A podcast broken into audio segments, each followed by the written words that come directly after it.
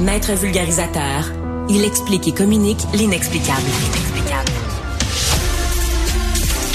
Mario Dumont. De la musique aux oreilles. C'est totalement sans précédent ce qu'on vit dans le monde criminel comme guerre à Québec, hein, autour de la Québec, je dois dire dans le Grand Québec, autour de la capitale, avec des d'abord groupes nouveau groupe, là, euh, celui qu'on appelle le groupe de Picturmel, le, le, leader, qui euh, s'attaque carrément, la Blood Family Mafia, qui s'attaque carrément de front aux Hells Angels.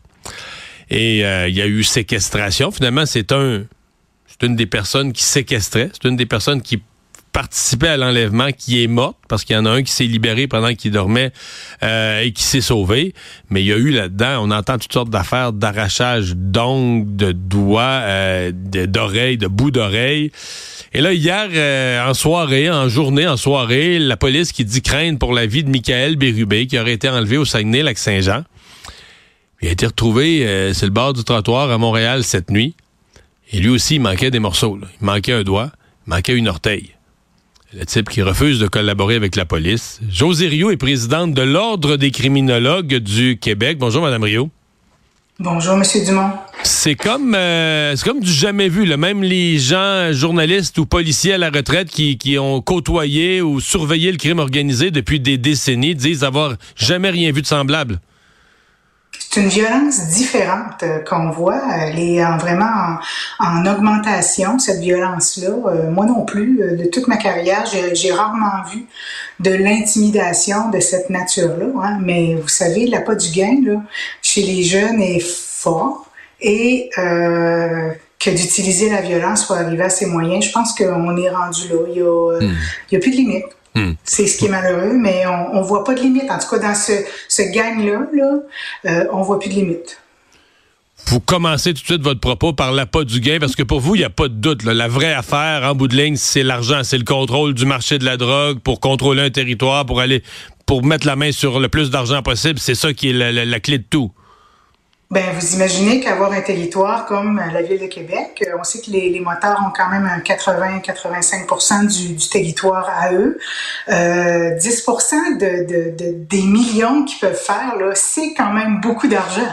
Donc, si on peut, eux, ce qu'ils se disent probablement, c'est si on peut le récupérer puis le garder pour nous, ben, on va être encore plus riche au lieu de le donner aux moteurs, on va prendre notre place. Les moteurs sont plus dans l'ombre ces temps-ci. On les voit pas euh, à l'extérieur. Depuis la guerre qu'il y a eu là, euh, dans les années, euh, années 2000, là, on les voit beaucoup moins. Là. C'est plus des gestionnaires de territoire que ben. des gens qui vont être sur, le terrain. Là. Ouais. Ben, c'est un peu ce qu'on nous décrit, qu'ils étaient devenus quasiment comme des gens d'affaires, d'affaires croches. Mais je veux dire, ils, se promenaient plus. Euh, ce que je comprends, c'est que des Hells, il y en a qui sont rendus dans la cinquantaine, la soixantaine à Québec. Ils se promenaient plus avec leur fusil au quotidien. Là, ils étaient plus, comment dire, c'était comme une business qui roulait tout seul avec des, des, des, des, des officiers sur le terrain. Euh, là, euh, d'avoir une gang de jeunes comme ça qui se lèvent et qui sont prêts à tout, ça, ça, ça déstabilise tout. Est-ce que ça pourrait mener, on se souvient, ça fait 30 ans, la guerre entre les Rock Machines et les Hells. Est-ce que ça pourrait être comme ça, durer des mois, euh, une longue période, avec à un moment donné des, des, affrontements à coups de feu sur la place publique? Est-ce que vous craignez, vous, que ça dégénère? Ben, c'est sûr que là, il n'y a pas de l'air à avoir de limite. Qu'est-ce que ça pourrait dégénérer? Euh, tout est possible. C'est certain que les Hells Angels sont vieillissants et pour rentrer chez les Hells Angels, il y a beaucoup de conditions qui a peut-être pas pour rentrer dans les gangs de rue là, des, des plus jeunes. Là. Le, mettons de la gang de Picturmel, lui, il a besoin de monde. Les gens vont pouvoir entrer sans avoir toutes les, les, les demandes que les Hells Angels faisaient là, pour pouvoir avoir être full patch. Là. Donc, c'est plus facile d'avoir un roulement. Et ils sont plus jeunes, effectivement. Les Hells euh, sont vieillissants aussi. Là, euh, mm. des jeunes, il doit en avoir des jeunes. Là. C'est comme, je dis toujours que chez les motards, c'est comme la, la, la loi de la, la, conservation de la masse. Là. Rien ne se perd, rien ne se secret. Là. Il y a toujours du monde pour remplacer les autres.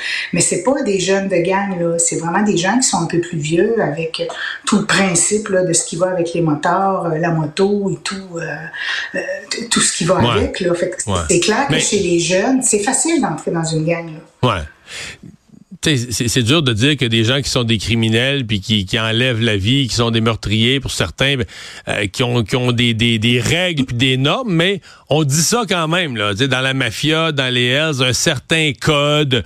Puis dans le code, il y a l'idée que tu veux pas attirer l'attention là, dans le fond, tu veux faire de l'argent, avec tu veux pas attirer la chaleur sur toi, l'intérêt des médias ou de la police.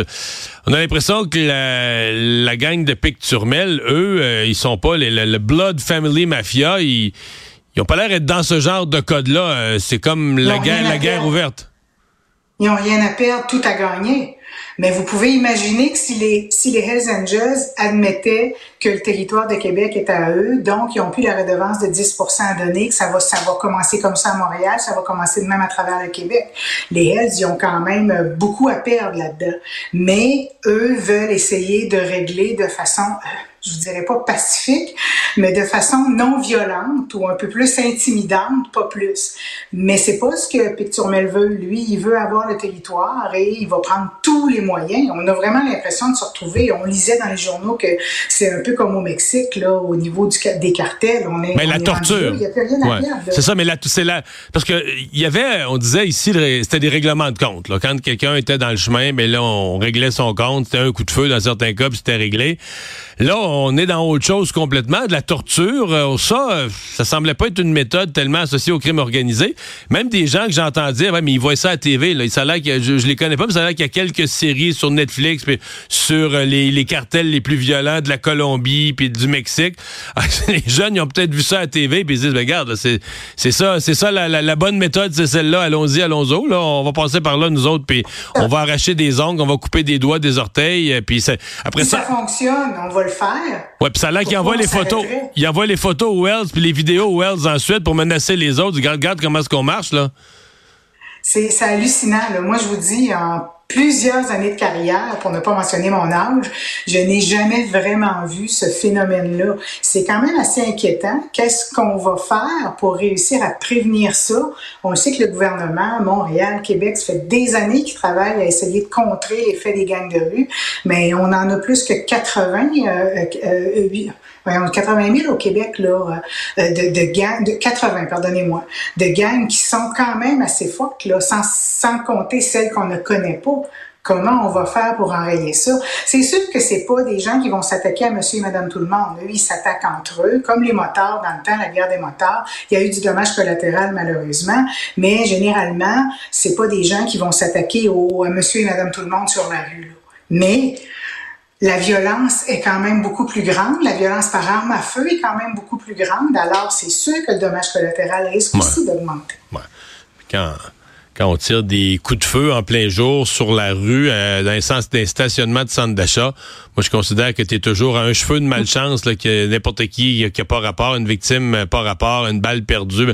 Tu es, dans quand même une zone à, haut euh, risque. José Rio, merci beaucoup d'avoir été avec nous.